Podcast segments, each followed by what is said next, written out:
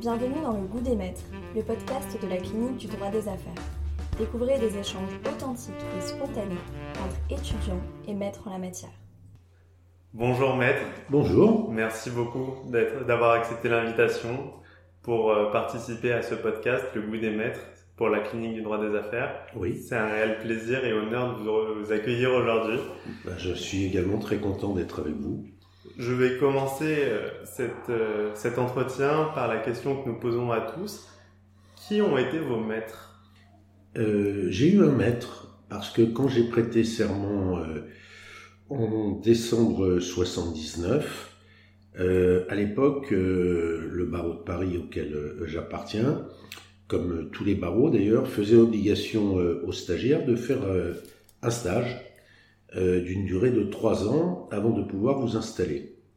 À l'époque aussi, vous aviez euh, 10 offres de stage pour une demande de stage, ce qui fait qu'il y avait à la bibliothèque euh, de l'ordre, les avocats, à la bibliothèque, au tribunal, il y avait une sorte de bourse des échanges euh, organisée par l'UGA qui faisait que les patrons qui cherchaient un collaborateur euh, mettait des petites annonces auxquelles euh, les avocats, jeunes avocats, euh, étaient conviés.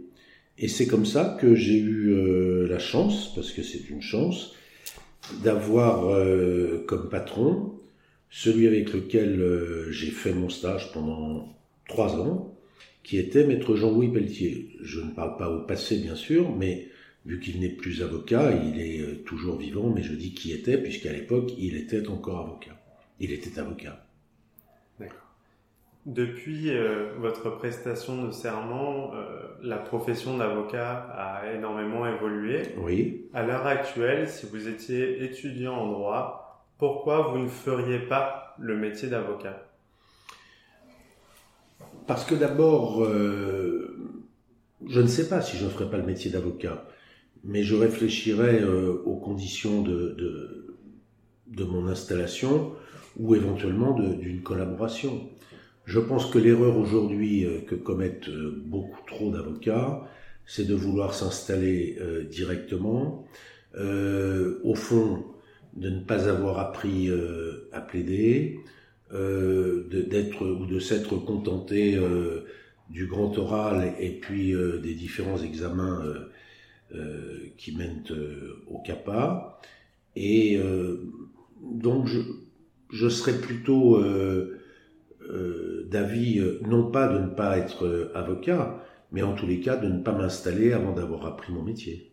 C'est un, un, véritable conseil que vous donnez de s'entraîner à la prise de parole en public aujourd'hui? De s'entraîner à tout, de s'entraîner à tout. Euh, vous avez la, la, culture, la connaissance livresque, euh, vous avez l'avocat qui est représenté souvent euh, comme étant celui qui connaît le code civil ou le code de procédure civile ou le code pénal par cœur. L'avocat, c'est pas ça. L'avocat, c'est quelqu'un euh, qui a euh, quelques facultés d'élocution, ce qui vaut mieux, qui parle à peu près convenablement le français, qui a pas forcément, je, ne fais pas un autoportrait, mais qui a pas forcément une grande culture, qui a quelques réflexes, et puis qui est désireux d'apprendre. vous apprenez le métier d'avocat comment? En regardant les autres vous apprenez le métier d'avocat en allant écouter les grands avocats plaider. Moi, voyez-vous, euh, j'ai même pas honte de le dire, j'en suis même plutôt fier. J'ai beaucoup d'amis euh, avocats, bien sûr, euh, quand on fait ce métier depuis plus de 40 ans. Et je dois vous dire que quand mes amis ont de très belles affaires, je pars pour, où qu'ils soient, pour au moins essayer de les écouter plaider. Et j'apprends. Et j'apprends à chaque fois parce que vous observez au travers des grands avocats, euh, pas forcément seulement euh, une méthode, mais une façon de, concevoir euh, la plaidoirie, une façon d'organiser la défense, une façon de ne pas adhérer à tout ce que peut vous dire le client sans pour autant naturellement le trahir lorsque vous, vous le défendez. Au fond, en tous les cas, dans la spécialité qui est la mienne, le pénal, euh, la plaidoirie euh, est véritablement un exercice qui s'apprend. Vous pouvez, vous pouvez avoir des dons, vous pouvez savoir vous exprimer facilement, ne pas avoir peur d'être, de plaider en public ou de prendre la parole en public et donc de plaider. Mais tout cela fait que ça, ça s'apprend. C'est pas quelque chose. Il vaut mieux être doué, mais c'est pas uniquement le don. Il n'y a pas de, il a pas dans le métier d'avocat, euh, dans aucune des spécialités de l'avocat, il n'y a pas de Mozart assassiné. Vous n'avez pas euh, de grands avocats dans le droit civil, dans le droit commercial, dans le droit des affaires, dans le droit pénal, euh, qui sont arrivés uniquement par le don et sans travail. Ça, ça n'existe pas, à mon avis. Merci. Dans votre carrière, il y a eu de très grands procès, il y en a d'ailleurs encore aujourd'hui. Euh, quel est votre, votre souvenir d'avocat en audience euh, L'affaire peut-être qui vous a vous marqué d'un point de vue plus personnel euh... Vous savez, c'est une bonne question et la réponse est difficile parce qu'on a souvent tendance à penser que euh, les clients importants euh, qu'on a l'honneur de défendre euh, font que ce sont forcément ces affaires-là qui sont les plus marquantes. en réalité, elles sont davantage marquantes pour ceux qui, observent ces procès, pour ceux qui commandent ces affaires, pour ceux qui écrivent des articles dans, ces, dans ces affaires-là, plutôt que pour l'avocat, parce que au fond, euh, ce qui fait l'intérêt d'une affaire, ça n'est pas forcément et uniquement la personnalité du client. Regardez les affaires médiatiques aujourd'hui, ce sont des, de, très belles affaires, et pourtant, euh, souvent, ce ne sont pas forcément les affaires dans lesquelles les avocats sont, ont été euh, les meilleurs, soit parce qu'il y a la pression, soit parce qu'ils se trompent sur euh, l'appréhension qu'ils peuvent avoir du dossier, soit parce que ils surestiment les capacités de leurs clients et sous-estiment celles de la partie civile. Euh, donc, c'est difficile de, répondre à cette question. Moi, j'ai eu euh, le privilège, euh, je peux le dire, d'abord de commencer ma carrière, enfin ma carrière, de commencer mon, d'apprendre à apprendre mon métier chez Pelletier, qui défendait Messrine, qui défendait tout les, le, grand banditisme, qui était parfaitement rompu aux assises. Un peu plus de deux mois après être rentré chez lui, euh, j'ai assisté euh, au procès du dernier condamné à mort en octobre 80, euh, qui était Philippe Maurice, et qui allait être gracié par Mitterrand, qui s'était engagé à abolir la peine de mort, qui a été gracié, qui a fait pendant une longue détention une carrière ou un apprentissage universitaire extrêmement poussé, euh, qui a été euh, docteur euh, en histoire ancienne, agrégé sur l'histoire du Moyen Âge, qui enseigne, maintenant qu'il a été libéré, à la faculté.